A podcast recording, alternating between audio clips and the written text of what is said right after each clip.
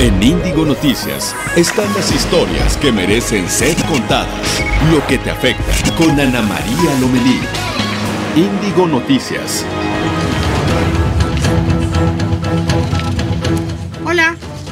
¿Qué tal? ¿Cómo están? Muy buenos días, qué gusto saludarlos de nueva cuenta. Son las 8 de la mañana, tiempo del centro de México. Los saludamos desde la capital de la República y pues nos dará mucho gusto saber por dónde andan ustedes. Esto es Índigo Noticias, historias que merecen ser contadas. Aquí estamos de lunes a viernes de 8 a 9 de la mañana. Y también estamos a través de Facebook Live en Reporte Índigo. Estamos en Twitter, arroba reporte-índigo, en YouTube, reporte índigo, en Instagram, reporte-índigo. Y estoy a sus órdenes en arroba Anita Lomelí y también en Instagram, que es Ana María Lomelí con el número uno. Y bueno, vamos a dar paso a la información, pero primero, primero, lo primero, si queremos e- empezar con los hábitos, no, bueno, ahora sí, la verdad, se mancharon con esta agua porque es de dos litros. Nada más nos vamos a tomar nuestro reto aquí en Índigo es durante el programa tomarnos un litro. ¿Por qué? Porque es muy importante. Rapidísimo, les digo unos beneficios. Alivia la fatiga. Evita el dolor de cabeza y las migrañas. Ayuda en la digestión y evita el estreñimiento. Ayuda a mantener la belleza de la piel. Entre otras cosas, regula la temperatura del cuerpo. Así que empezamos con un traguito y ya decidí, me voy a aventar dos traguitos. Uno por ustedes que no los estoy viendo y otro por mí. Pero vamos juntos en esto. Créame que va a ser una cosa muy positiva en nuestras vidas. Bueno, ahora sí, vamos a entrar en materia. vamos, vamos a las historias de hoy, ¿les parece? Hablaremos de que el fiscal general de Estados Unidos, William Barr, se reúne hoy aquí en México con el fiscal general de nuestro país, Alejandro Gertz Manero, y el gabinete de seguridad. También fíjese que, entre otras cosas, eh, va a estar Mon Laferte, ¿no? Tenemos una entrevista, tenemos algunos audios, eh, audio y video. Esta es una súper cantante y además una activista. Y fíjese que estamos esperando la llegada de Rodrigo Heredia. Él es rescatista y brigadista internacional de Topos Azteca. ¿Por qué quisimos platicar con él hoy? Bueno, de entrada, no sé usted dónde viva, cosa que nos interesa muchísimo, así que escríbanos. Queremos saber desde dónde nos escucha y desde dónde nos ve. Porque pues en México tiembla. La verdad es que en México tiembla. Tenemos muchas razones por las cuales estar al pendiente. La historia, pues muchos la hemos vivido, la conocemos. Así que vamos a platicar con él porque el lunes viene el gran simulacro, el primer gran simulacro, es un simulacro nacional y eh, estará aquí él para platicarnos, pues cuando rescató gente eh, en, en, los sismos del 2017, cuáles eran las pistas que los topos, que los rescatistas eh, veían para que les ayudara a llegar a estas personas. ¿Y por qué? Porque vamos a prevenir, vamos a hablar de la mochila de vida, vamos a hablar de todo esto, así que platíquenos sus dudas en relación a este tema y sus comentarios. Por lo pronto México abre sus puertas para las personas que vienen en la nueva caravana de migrantes que partió de Honduras rumbo a Estados Unidos. Algunos ya están en nuestro país. Olga Sánchez Cordero, secretaria de Gobernación, asegura que no se otorgarán visas de tránsito a los migrantes. Adelantó que habrá una reunión hoy con el secretario de Relaciones Exteriores, Marcelo Ebrard, y otros funcionarios federales para analizar la estrategia que se implementará para atender a los casi 600 integrantes de la caravana. Salieron en la madrugada del martes, ya casi están por cruzar la frontera para llegar a nuestro país. Y en cuanto a medidas de seguridad, la secretaria dijo que habrá operativos especiales y agentes migratorios o si quieren venir a quedarse, se podrán incorporar a algún tipo de programa social como Jóvenes Construyendo el Futuro o becas Benito Juárez. Mire, hay que recordar que nadie sale de su país en estas condiciones por gusto. Algunas personas vienen huyendo, algunas familias vienen huyendo de la violencia, de la inseguridad y sobre todo de la desesperanza la que viven. Entonces hay que tener muy en cuenta esto. Pero también eh, me llamó la atención el comentario del presidente nuevo de Guatemala que dijo que pues se van a encontrar con un muro. Si llegan a México se van a encontrar con un muro. Vamos a ver de qué a qué se refiere. Por lo pronto también le comento que eh, el INEGI, hablando de, migración, hablando de percepción de seguridad, justo hace unos momentos, ah, pues sacó la encuesta nacional de seguridad pública urbana. Esto se realizó durante la primer quincena de diciembre pasado. Durante eh, ese mes, siete de cada diez mexicanos de la población de 18 años y más consideró vivir en un lugar inseguro. ¿Por qué le comento esto ahorita? porque pues una de las ciudades con mayor percepción de inseguridad, hablando de municipios de entrada, es Puebla de Zaragoza, el municipio de Puebla de Zaragoza, luego Tapachula en Chiapas y parte de esto es en relación a los migrantes, a entran muchas personas. Ecatepec de Morelos, Uruapan, Fresnillo y Tlanepantla de Vaz. Después vamos a profundizar en este tema de la percepción de inseguridad, pero por lo pronto quería hacerle ese comentario. Hablando de otras cosas, de último minuto se pospuso la entrega de que del que harían las autoridades federales al Senado la Fiscalía General de la República y las presentará el 1 de febrero, informó el fiscal general de la República Alejandro Gertz Manero. Buscarán ampliar el arraigo en todos los delitos y la aprobación de una ley de justicia cívica y la creación de un código penal único en el país. Bueno, pues ayer ya estábamos listos con esto. Vamos a ver, ahora se va a entregar hasta febrero. Pero también queremos comentarle que eh, nos gustaría muchísimo que si estás en Tepic, Nayarit, nos escuchas a través de la cadena Capital FM en el 92.1 de tu radio desde dónde nos estás escuchando. Vas en tu coche, estás en casa, estás en la oficina. Nos dará mucho gusto que puedas platicar con nosotros. Y mañana, mañana se reanudan las clases en el Colegio Cervantes de Torreón, Coahuila. Una semana después de que el niño iniciara pues este tiroteo que dejó dos muertos y seis heridos. Por fin salió del hospital el último niño lesionado y con esto concluye la etapa de atención médica que forma parte del protocolo naranja activado por las autoridades tras los hechos ocurridos en el Colegio Cervantes. ¿Y les parece si ahora nos vamos hasta Coahuila, justo con nuestro compañero Juan de León, quien nos habla de los antecedentes de la familia de este niño, pues porque, porque hay cosas que tenemos que reflexionar al respecto. Adelante, me da mucho gusto saludarte. Igualmente, Ana María, muy buenos días, muy buenos días al auditorio. Pues sí, la historia familiar de José Ángel N., de 11 años de edad, pudo haber sido clave en los hechos que culminaron con su muerte y la de su maestra en el Colegio Cervantes, además de un saldo de seis heridos, cinco alumnos y un maestro. Las investigaciones por parte de la Fiscalía General de Coahuila comienzan a revelar indicios del entorno familiar de este menor, entre ellos un abuelo, hoy detenido, que aparentemente vivía de rentar un salón de fiestas, pero a quien la Unidad de Inteligencia Financiera le congeló cuentas bancarias por más de 100 millones de pesos al detectar movimientos irregulares de México a Estados Unidos junto con su hijo, es decir, el padre del menor que protagonizó esta tragedia. A eso se suman los antecedentes penales de su padre, José Ángel N., de 37 años, detenido en Estados Unidos hace cuatro años por traficar metanfetaminas y quien tras purgar una pena fue deportado el pasado mes de octubre a México. En tanto, Adriana Lanís, quien es secretario de gobierno del estado de Durango, había dado a conocer que Yasmín N., madre del pequeño José Ángel, habría fallecido degollada. Sin embargo, de acuerdo a un acta de defunción que circula y que fue filtrada a distintos medios de comunicación, pues esa acta señala que la mujer murió en junio de 2014 a causa de cetoacidosis metabólica y diabetes mellitus tipo F, Ana María. Oye, pues es, es muy importante lo que nos platicas, ¿por qué? Porque nos, nos arroja varias reflexiones. Tenemos que aprender a dejar de juzgar y etiquetar de inmediato tantas cosas se dijeron, tantas cosas dijeron las autoridades el día que sucedieron estos acontecimientos, cuando no teníamos la menor idea, pues e, el infierno que vivía este muchachito, porque pues hablando de de la familia, eh, que tampoco se trata de juzgarla, pero no vivían en un, en un ambiente muy sano, que digamos, pues ¿qué podemos esperar de los niños? Así que yo creo que es importante para la reflexión en todos sentidos eh, más responsabilidad a la hora de emitir un juicio y pues estaremos muy pendientes de todo lo que se vaya desprendiendo, Juan de León.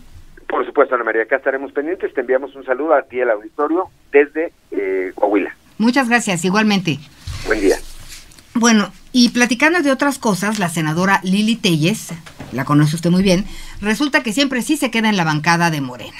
Esto lo determinó el Tribunal Electoral del Poder Judicial de la Federación porque el año pasado la legisladora se pronunció contra el aborto lo que ocasionó que sectores del partido de Morena pues se molestaran y ordenaran de inmediato al coordinador de los senadores del partido Ricardo Monreal separar a Lili Telles de la bancada.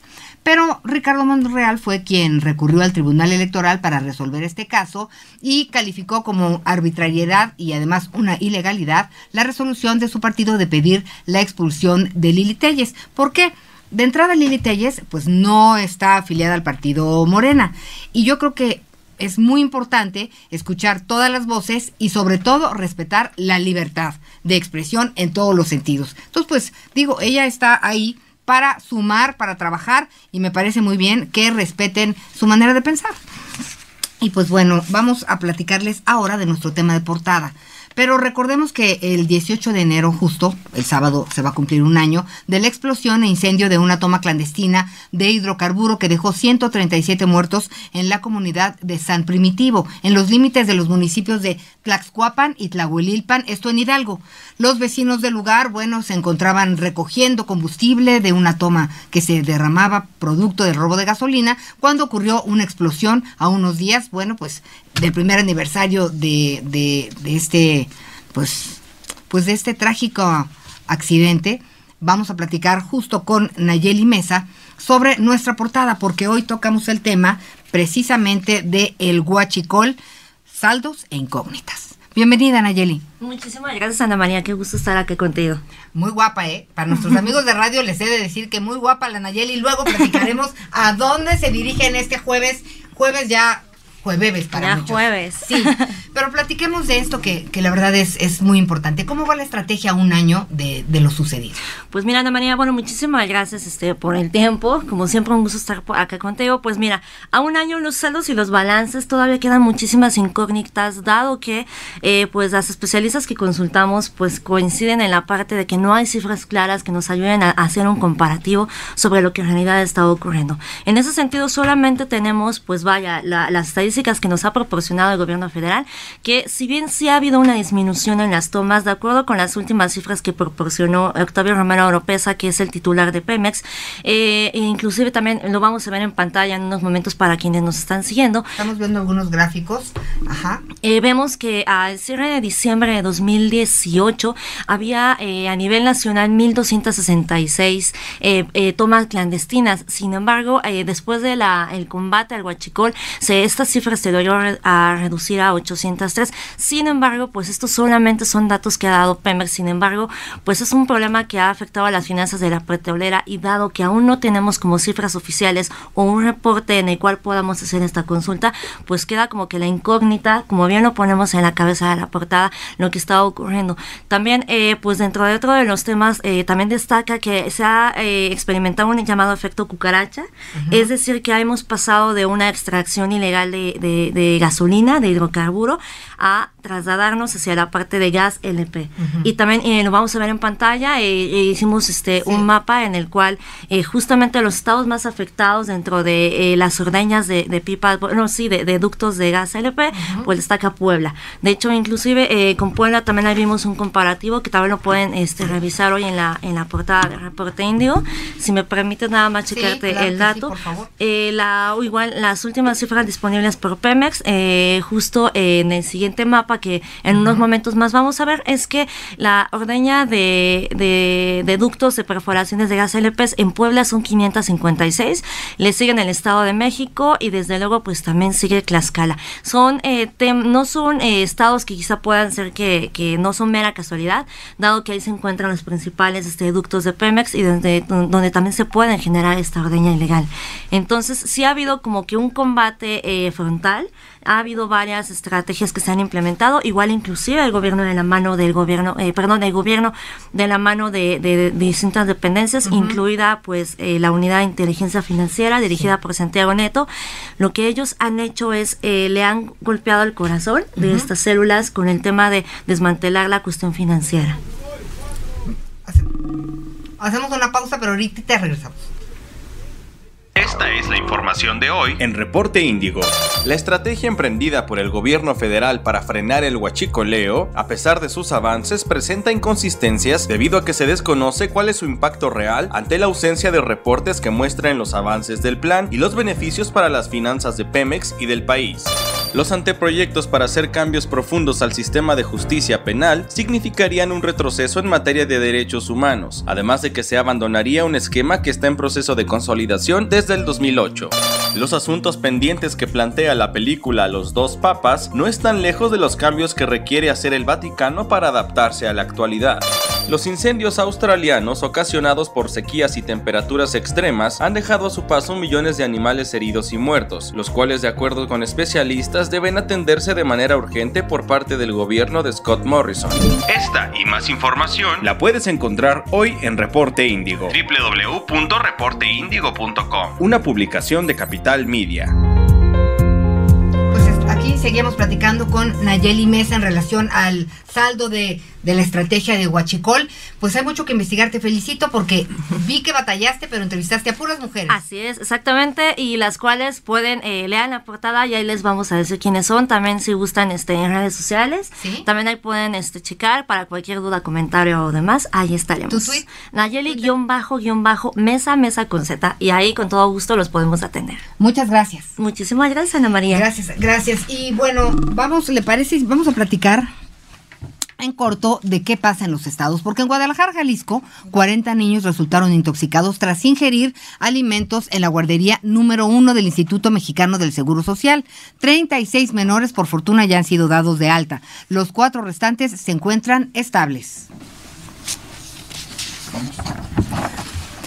Y luego murieron tres elementos de la Guardia Nacional y uno de la Secretaría de la Defensa Nacional luego de que el vehículo en el que viajaban cayó a un canal en Reynosa, Tamaulipas. Las primeras versiones indican que fueron agredidos a balazos. Se han confirmado ocho casos de influenza en Guanajuato. Las autoridades de salud informaron que se han aplicado más de un millón de dosis de vacuna contra la influenza en los 46 municipios. Y si vives o estás de visita en Puerto Vallarta, Jalisco, nos puedes escuchar a través del 105.9 de FM.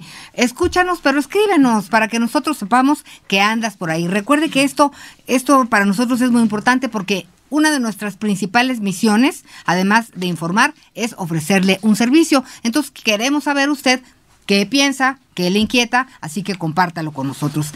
Y bueno, me da muchísimo gusto eh, platicar en este momento y darle la recibida, la recibida, sí, la bienvenida, la bienvenida a Rodrigo Heredia. Y saben que me va a matar el productor, pero le voy a dar un abrazo porque la última vez que lo vi no quiero recordarla. ¿Cómo estás? Muy bien, Bienvenido, qué muchas gracias. Vamos a platicarles de qué estamos hablando. En México, en nuestro país, siempre tiembla. Vivimos en una zona sísmica de alto riesgo, hemos tenido y sufrido historias verdaderamente de terror. Entonces, sí quiero platicarles que nuestro amigo Rodrigo Heredia es rescatista, brigadista internacional de Topos Azteca, además de tener tu, tu profesión, que es qué? Soy contador fiscalista, soy administrador financiero es súper exitoso además. y bueno, fíjese que nos conocimos en el 2017 eh, en estos en estos pasajes terribles de, de, después del temblor, ¿no? Su servidora como reportera, pues pululando por ahí, ¿no? Con el corazón roto de, de, ver todo lo que nos encontrábamos, pero en medio de, de, toda la tragedia, pues surgen los rescatistas que, que fueron luz, que fueron vida para muchas personas y Rodrigo es uno de ellos. Así que muchas gracias por acompañarnos. Bienvenido. Oye, platícanos, ¿cuántas personas rescataste en esa ocasión? Eh, directamente yo tuve contacto con una y por medio de la maniobra que hicimos salieron otras dos personas posteriormente. Oye, ¿trabajas gratis como rescatista? Sí, la mayoría, hoy formo parte de Topos, Topos no pide dinero, no cobra, no, no hay una remuneración económica como rescatista. Hay agrupaciones que piden dinero, hay agrupaciones que toman el, el, nombre de Topos, piden dinero, pero nosotros no pedimos dinero. Es un trabajo muy parecido a los bomberos. Entonces, tiembla y tú platícame de tu equipo, ¿Cómo sales corriendo a, ver qué pasó? Hoy, hoy en día, eh, te comento que estoy con, con, Topos. Si hay una, una, emergencia, ya sea nacional o internacional, eh, Chino, que es nuestro líder, el famoso chino. El famoso chino. El famoso chino, eh, el topo mayor, él, él, es el que empieza a coordinar las brigadas de qué se va a hacer, qué se va a actuar, a dónde se va a ir y cómo se va a ir. Primero se tiene que concentrar el equipo, hacer la, la, la cuadrilla, la brigada como tal, hacer la estrategia de dónde se va a ir y de ahí ya nos vamos a la zona cero en su, en su momento. ¿Cuáles son tus herramientas de trabajo? Pues inicialmente, si estás en una zona cero de forma inmediata, pues las manos, ¿no? Sí. Prácticamente. Pero ya de forma más preparada, pues dependiendo un poquito más de la emergencia. Hablando concretamente de los sismos, se necesitan eh, todo lo que es la, la, herramienta neumática para las perforaciones es indispensable.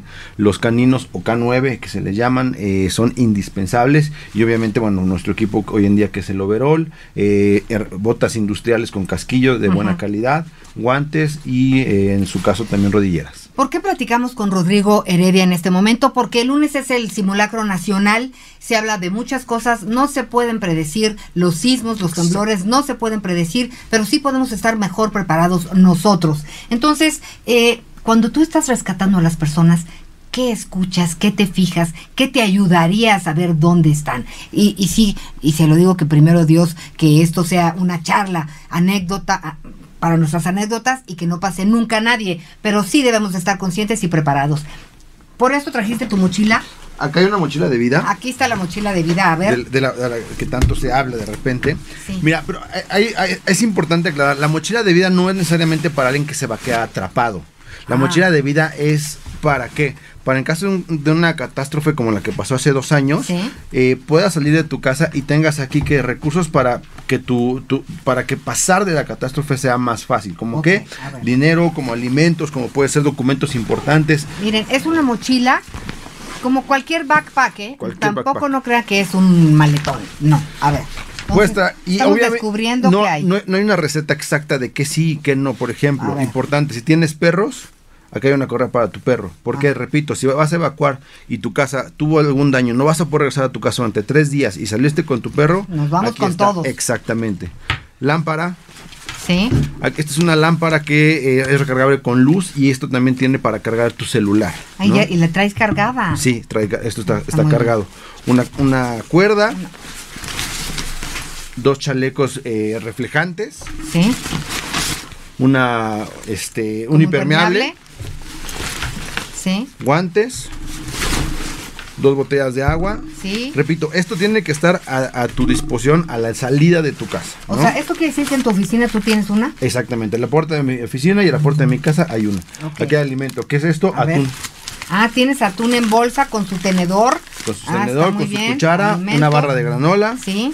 De seguridad aquí tenemos una navaja, tenemos una, un gel que, que, que, calienta, que dura por 15 horas, okay. tenemos una frazada térmica de las que se ocupa en las áreas frías como los nevados. Sí. estas, que, que, parecen como papel aluminio, ¿verdad? Ah, que son muy útiles.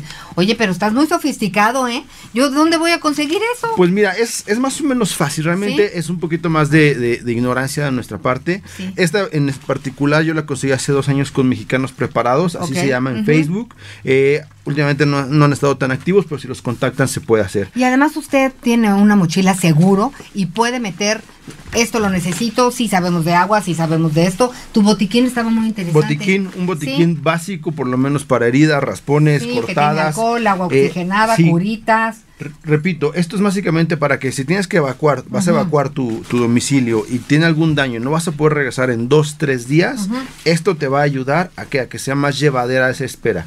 Aquí es importante que te contemples que si quieres una tarjeta de crédito, si quieres efectivo. Ahí tienes documentos. Aquí hay una, en esta bolsa, bol por en ejemplo. Las bolsitas esta ah, ¿sí? Es una bolsa ya más individual. Acá hay un silbato, por ejemplo. ¿No? Exactamente. Exacto. Este silbato yo traigo uh -huh. uno portando conmigo, porque regresando, ¿Sí? está allá afuera. Ah, okay. Regresando a lo que tú decías hace rato, oye, ¿qué pasa si nos quedamos atrapados? ¿Qué sí. escuchamos? Uh -huh. esta, esta maleta no vamos a poder estar con ella abajo de los escombros. Pues si tú traes un silbato en tu, ¿Sí? en tu, en tu bolsa, el día que ojalá no pase, te quedes atrapado, esto le va a ayudar a un rescatista a encontrarte. Este silbato. Este silbato. ¿Cuántas cosas interesantes de documentos también? Actas de nacimiento uh -huh. tuyas de tus hijos, acta de matrimonio y papeles de propiedad. Si tienes alguna una, un bien inmueble que sea tuyo, uh -huh. ten una copia, ya sea en una USB o una, una fotocopia. Y el contrato de tu tarjeta de débito. ¿Qué pasa si se queda dentro de tu cartera, se quedó todo adentro, se fue abajo de tu casa? Uh -huh. Lo vivimos hace dos años. El sistema se quebró. ¿Qué va a pasar? ¿Cómo vas a tener acceso a tus recursos? Claro. Es muy difícil de repente pensar esas cosas, pero es muy fácil prevenirlo. Oye, y tu mochila pesa como 8 kilos máximo, ¿no? ¿No tan? No pesa más de 5 kilos. Está fantástica, la verdad. No pesa más de 5 kilos. Oye, después de, de rescatar a la gente, de pues es- volvieron a nacer todas estas personas, ¿no? Fueron como tres, me parece. Eh, eh, hemos platicado en varias ocasiones. ¿Cómo te quedas? ¿Cómo ha sido tu vida después de eso?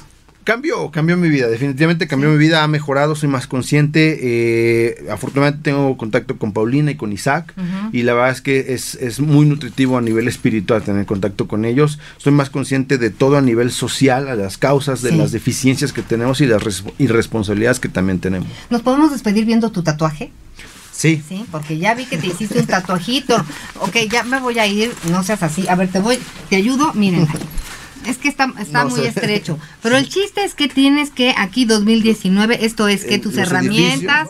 edificios. Ah, ¿sí?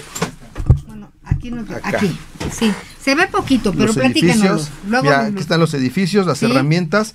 Acá hay un dragón, que es mi nombre como rescatista dragón. Y aquí arriba está el 19S, que para mí tiene que ver mucho con la resiliencia, ¿no? Sí. El, el superar estos, estos momentos y aprendizajes. Bueno, pues amigos, es Rodrigo Heredia, un rescatista de vida, ¿no? Porque además nos hace reflexionar en muchas cosas y muchas gracias por habernos acompañado. Vamos a seguir platicando de muchas cosas de las cuales podemos... Y Dios te bendiga, conste. no Aquí que haya muchos Rodrigos Heredia. Muchas gracias. Muchas Gracias. Y bueno, vamos a platicar en nuestras redes sociales, vamos a subir esta información de cómo hacer una mochila de vida en caso de un sismo. Y nos encuentra en Facebook y en YouTube como Reporte Índigo. En Instagram y en Twitter estamos como arroba reporte-índigo. ¿Les parece? ¿Qué me andan diciendo por ahí que no? Ah, estamos de acuerdo. La historia de Rodrigo es de esas historias que merecen ser contadas. Gracias por estar con Gracias, nosotros. Gusto en verte. Y bueno, ¿hacemos una pausa? ¿Tan rápido? Bueno, ya volvemos.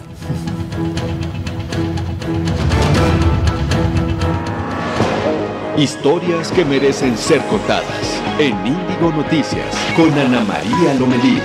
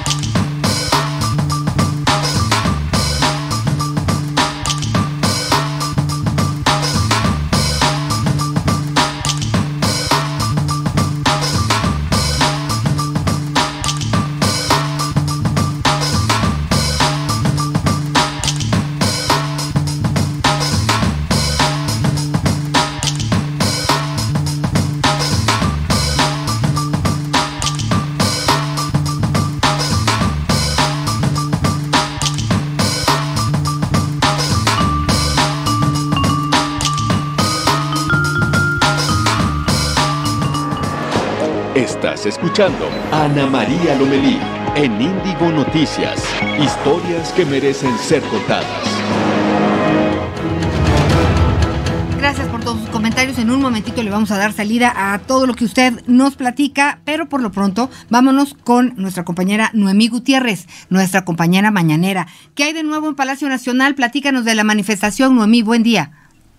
Hola, muy buenos días. Pues comentarte que en la conferencia de prensa matutina el presidente Andrés Manuel López Obrador está abordando todo lo referente al tema de salud. Aseguró que ya no será un sueño ni una utopía y que este año se va a garantizar la atención médica y las medicinas de forma gratuita. Dijo que el objetivo será atender a la población que no es derechohabiente, garantizando eh, la atención médica y las medicinas gratuitas. Es por ello que dijo se aumentó en 40 mil millones de pesos este año el presupuesto al sector.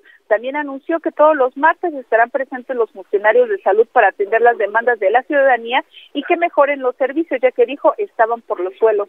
Él eh, dijo que el primero de diciembre de este año ya el Instituto de Salud del Bienestar se consolidará al 100%.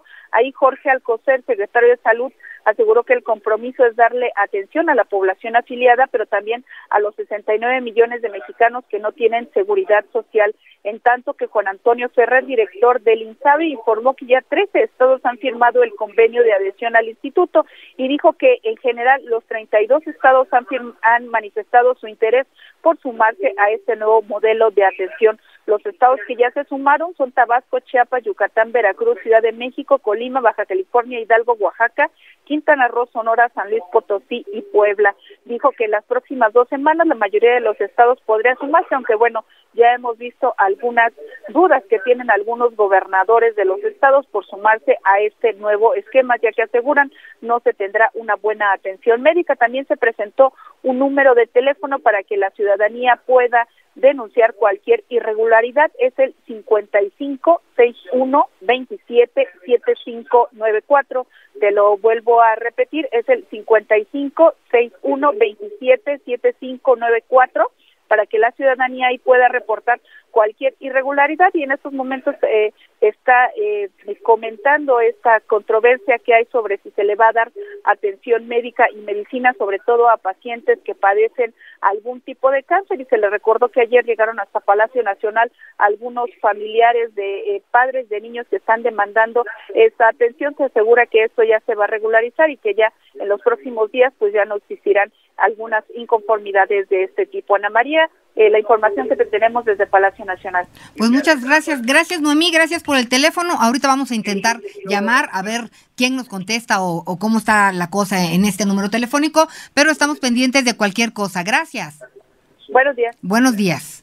Oye, el teléfono, compañeros, es el 5561-277594. Ahorita vamos a hablar, a ver que nos contesten, porque luego lo que sucede es que estos call center, entre píquele al 4 y si le duele la pierna, párquele al 3. No, no sé cómo sea, pero es para denunciar, es para denunciar. Vamos a ver si sirve y si jala.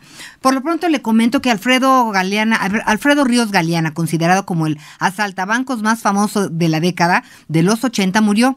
Se encontraba recluido en el penal de máxima seguridad del altiplano en el Estado de México. Fue una infección en la sangre la causa de su muerte, esto lo informaron autoridades federales, y se estima que en su vida delictiva robó más de 20 bancos en la Ciudad de México. La primera vez que se le capturó fue en 1983.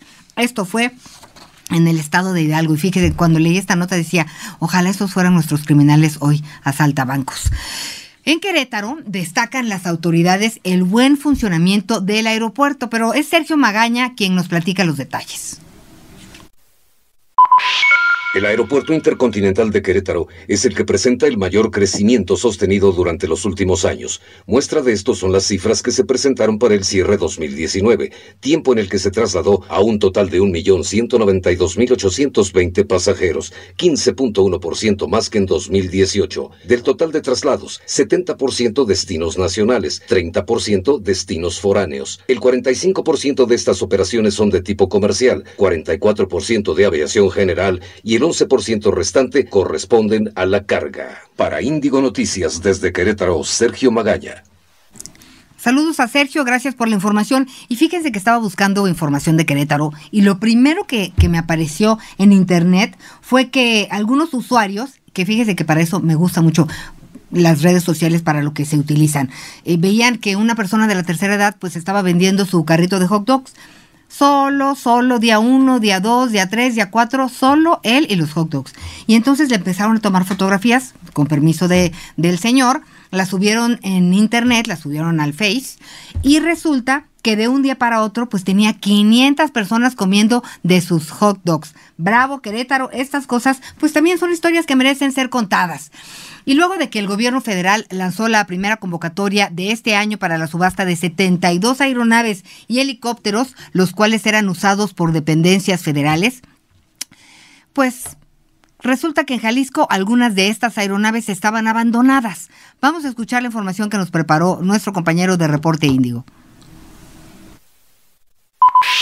Legisladores de Jalisco descubrieron que 22 de las 72 aeronaves federales susceptibles a ser enajenadas están resguardadas y sin uso en hangares de Guadalajara, por lo que el legislador Jesús Cabrera Jiménez presentó una iniciativa el año pasado para que una parte de las aeronaves fueran cedidas al gobierno del estado para el reforzamiento de acciones como el combate de incendios y la atención de la salud en las dependencias bomberos del estado de Jalisco y la Unidad Estatal de Protección Civil. Según el catálogo de aeronaves del Banco Nacional de Obras y Servicios Públicos, la mayoría son helicópteros propiedad de la Fiscalía General de la República que se encuentran en buen estado. El 12 de junio de 2019, la iniciativa del legislador fue aprobada y enviada al presidente Andrés Manuel López Obrador. Sin embargo, la Comisión Nacional Forestal comunicó al Congreso local que su única aeronave disponible está en venta y no se regala, y que aunque la solicitud jalisciense se turnó en dos ocasiones a la Fiscalía General de la República, esta nunca respondió. El pasado 14 de enero, el presidente de México y el titular de Banobras anunciaron que se pondrá en marcha la subasta de aeronaves federales y que incluirá 28 de las 72 unidades contempladas en el catálogo. De acuerdo con estimaciones, se podrían obtener 2.500 millones de pesos por aeronave. Con información de Luis Herrera para Índigo Noticias. Muchas gracias, gracias a Luis Herrera y bueno, oiga, en Querétaro nos escuchan en La Romántica, a través de La Romántica en el 104.9. Así que gracias por estar con nosotros. Ay, no sabe, ya ahorita vamos a leer todo lo que dice la gente, pero de repente aquí la señora Lala Santos dice, oiga, en relación a este teléfono y si me duele el corazón, ¿Qué número pico? No, señora, pues eso luego lo tenemos que platicar de otra manera. Le traemos a nuestra experta en corazones, Alicia Rábago, para platicar del tema. Cancún se fundó hace medio siglo y con eventos culturales, artísticos y deportivos lo celebran.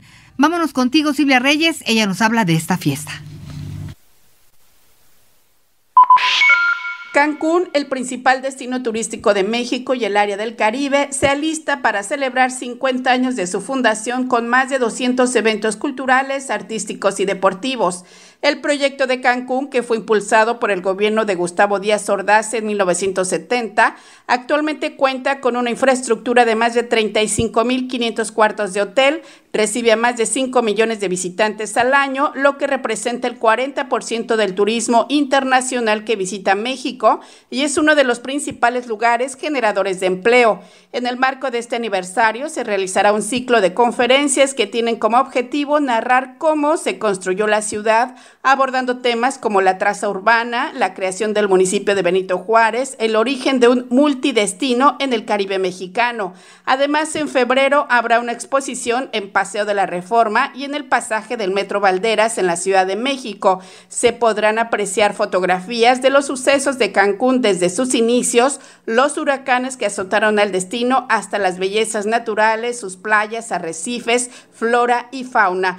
Reportó para Índigo Noticias desde Quintana Roo, Silvia Reyes. Muchas gracias Silvia, va a estar buenísimo. Si nos quieren invitar, nosotros solo somos como 25, pero podemos dejar a la mitad, así que nos dará muchísimo gusto acompañarlos en este aniversario número 50 de la ciudad de Cancún. Y fíjese que en Cancún también nos escuchan a través de Pirata 99.3 y Cancún, claro que es una historia que merece ser contada. Ahora también, eh, pues mañana, viernes, se cumple una semana del tiroteo registrado en el Colegio Cervantes, del que pues no vamos a dejar de hablar, no del tiroteo, sino de todo, todo lo que ha implicado este tema en Torreón, Coahuila. Y esta semana tuve la oportunidad de hablar con Rosa Isela Rodríguez. Ella es secretaria de Gobierno de la Ciudad de México, porque implementaron el año pasado un programa de canje de armas llamado Sí al desarme, sí a la paz. Hoy se la presento esta charla en el programa Al Filo, que se transmite a través de ADN 40 a las 11.15 de la noche. Y pues ahí le presentaremos la, conversación completa, pero aquí un pedacito.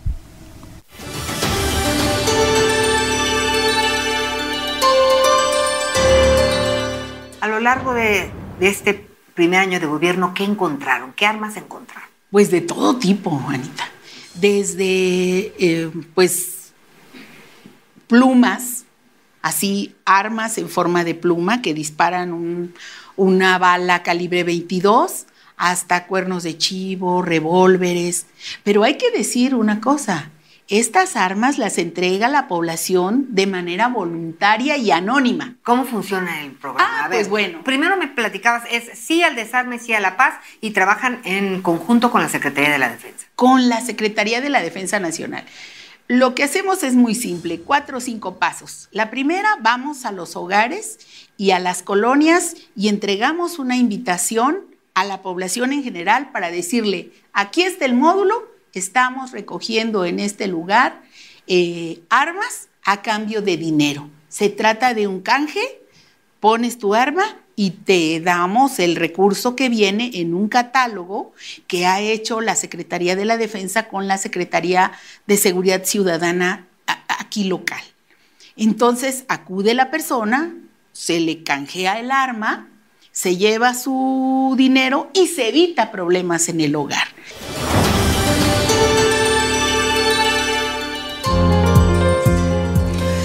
Ya estamos de regreso hoy a las 11.30 de la noche, no se lo pierda. Y fíjese que gracias, gracias por escribirnos. Para nosotros es tan importante, somos los muchachos nuevos del cuadrante y de la red, así que cualquier cosa que usted nos diga, bueno, nos pone corazón contento.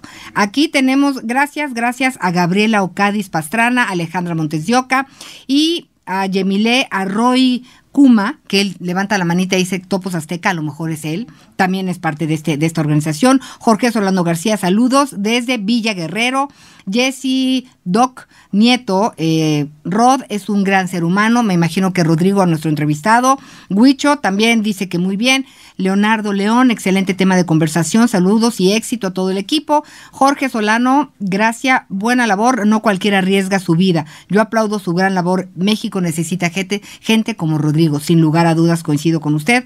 Y también a Guillermo Espinosa, saludos al gran equipo de Índigo y Capital entre muchos otros. Eh, Jorge Solano, también saludos. Sí, es un gran equipo, muchas gracias. ¿Tienes amigos? No, no, no, esto no. Cintia Zarco nos está viendo en vivo. Cintia, gracias, aquí estamos. Y bueno, Héctor Reyes, Andrés Elex, saludos, es maratonista, también lo vamos a traer un día. Andrés es maratonista, un profesionista en muchos aspectos, así que se lo traeremos. Por lo pronto, vamos a platicar porque cambiamos de tema un poco la información con la cantante y activista chilena Mon Laferte sobre las protestas sociales en América Latina. Vamos a ver el siguiente material de Reporte Índigo. La cantante chilena Mon Laferte se sabe preocupada por el género femenino y por las causas sociales del mundo. Desde que logró el estrellato en las plataformas musicales y la preferencia del público, aprovecha los escenarios para denunciar la violencia de género. Son válidos en este momento. No creo que exista nada más violento que un feminicidio. El feminismo es buscar la igualdad de condiciones no, no, no se puede comparar con el machismo que tiene que ver con estar sobre los derechos de la mujer. La cantautora, quien en diciembre pasado se sumó al encuentro de mujeres que luchan del ejército zapatista en Chiapas, agregó que las mujeres a quienes se les ha considerado minorías que demandan un bienestar, en realidad son una mayoría en América Latina. En Chile, creo que más de la mitad de los, de, los las habitantes son mujeres.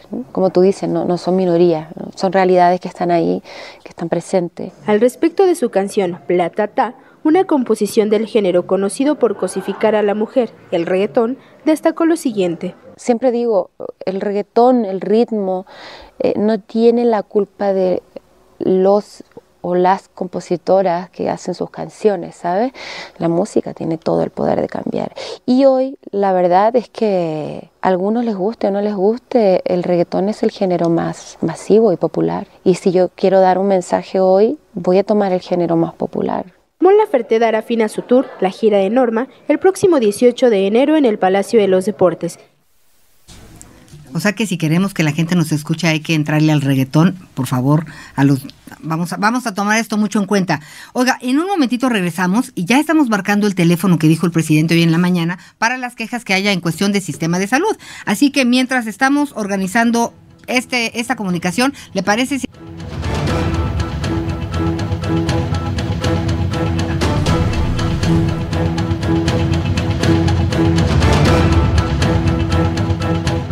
ser contadas. En Índigo Noticias, con Ana María Lomelí.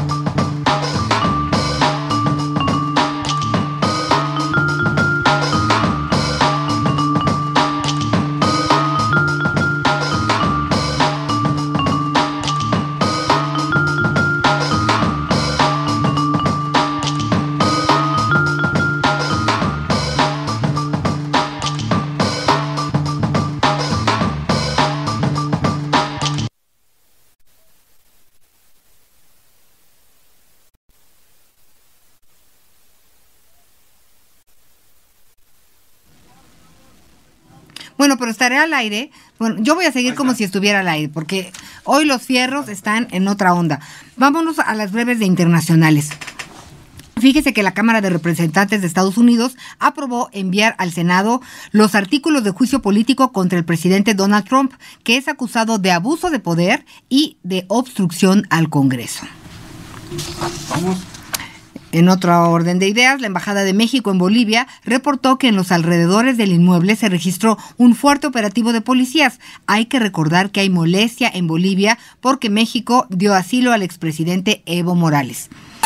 El Papa Francisco nombró por primera vez a una mujer como subsecretaria de la Secretaría de Estado del Vaticano. Se trata de la abogada Francesca Dio Giovanni. Y bueno, pues también te queremos platicarles de que ayer resulta que Vladimir Putin se quedó solo. ¿Por qué? Aquí la información. El presidente Vladimir Putin no quiere perder ni un poco de poder en las elecciones de 2024. El líder ruso propuso este miércoles reformas constitucionales que puedan debilitar a su sucesor y reforzar su capital político en caso de que asuma un cargo importante en el Parlamento u organismos como el Consejo de Estado. Las propuestas de Putin provocaron una respuesta inmediata en todo su gabinete, quienes anunciaron su renuncia en bloque. Sin embargo, Putin pidió a los ministros que permanezcan en sus puestos hasta que se designe un nuevo gobierno y nombró a Dmitry Medvedev el nuevo primer ministro.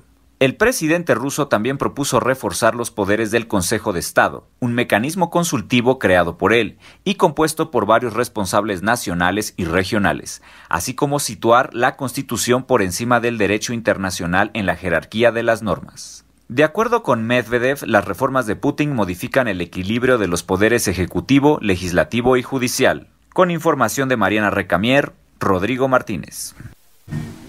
Estamos, pues también queremos mandarle un saludo a nuestros amigos de Cancún, Quintana Roo. Estamos a través de la cadena pirata en el 99.3 de FM. Y ahora quiero presentarles a ustedes a Fernanda. ¿Cómo estás, Fernanda? Muchas gracias, bien, bien. Bueno, a ella la encontramos en Piensa, nuestra sección Piensa en Reporte Índigo y que hablas de cultura, ¿de qué más? De salud, ciencia, tecnología, artes, ecología. Y fíjate que hoy eh, en el diario tenemos publicado un texto que se llama, que se titula El villano de Australia y hablamos justo de los incendios de, que comenzaron desde septiembre pasado en Australia. Hemos visto unas imágenes devastadoras de lo que está pasando en Australia y ¿Por qué sucede esto? Pues fíjate, Ana, que justo eh, hablando con especialistas de WWF y Greenpeace, nos platican que el cambio climático es justo, los incendios se derivaron del cambio climático. El cambio climático tiene, se presenta en el mundo acá en la Tierra en escenarios muy catastróficos, como muy, temperaturas muy, muy altas, eh, huracanes.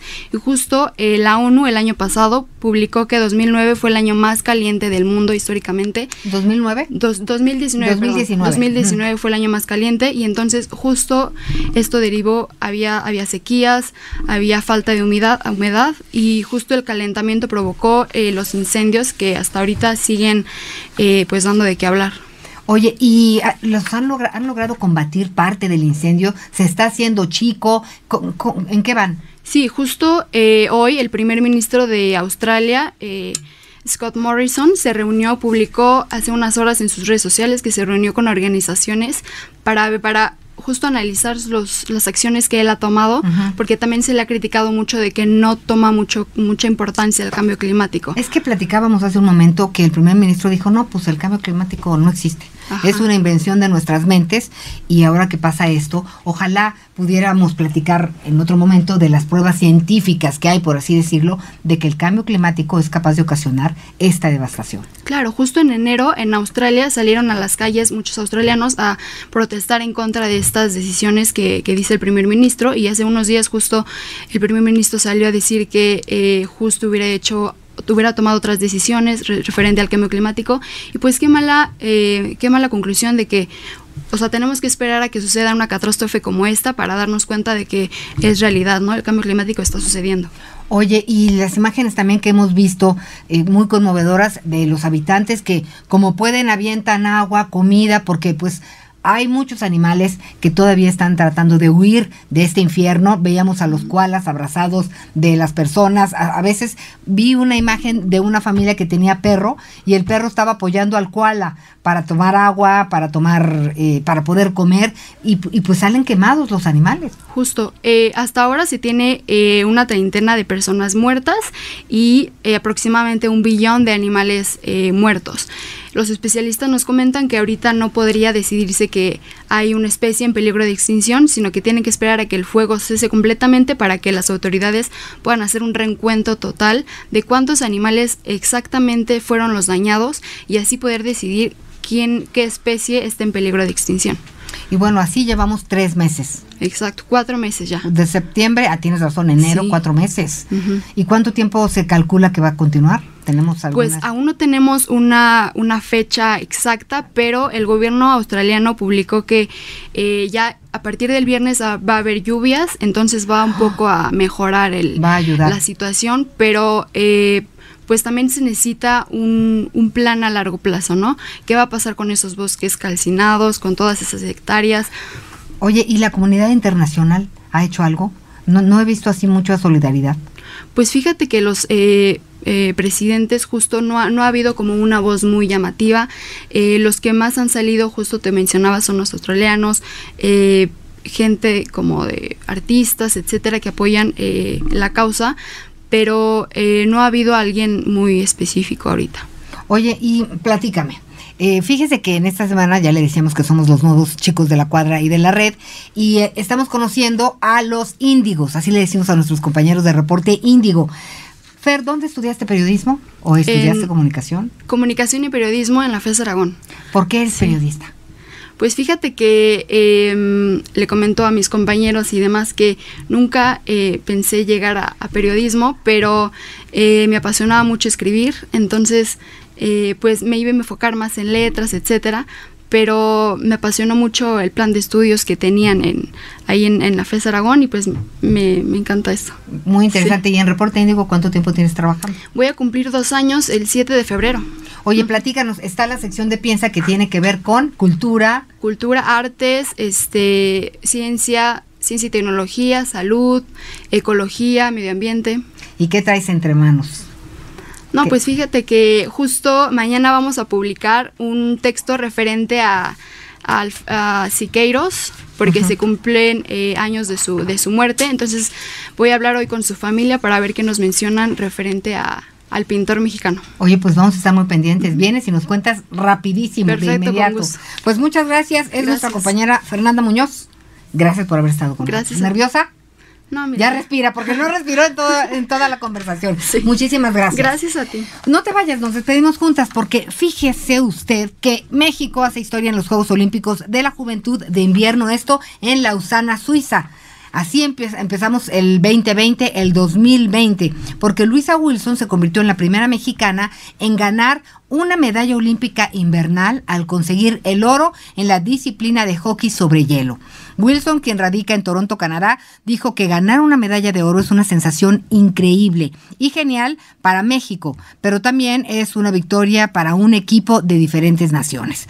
Esta atleta mexicana formó parte del equipo amarillo de hockey integrado por representantes de República Checa, Corea, Alemania, Suiza y Austria. Y bueno, nosotros, déjeme decirle que nos estamos organizando para ir a Tokio, porque pues ya vienen los Olímpicos y Índigo Noticias por ahí estará.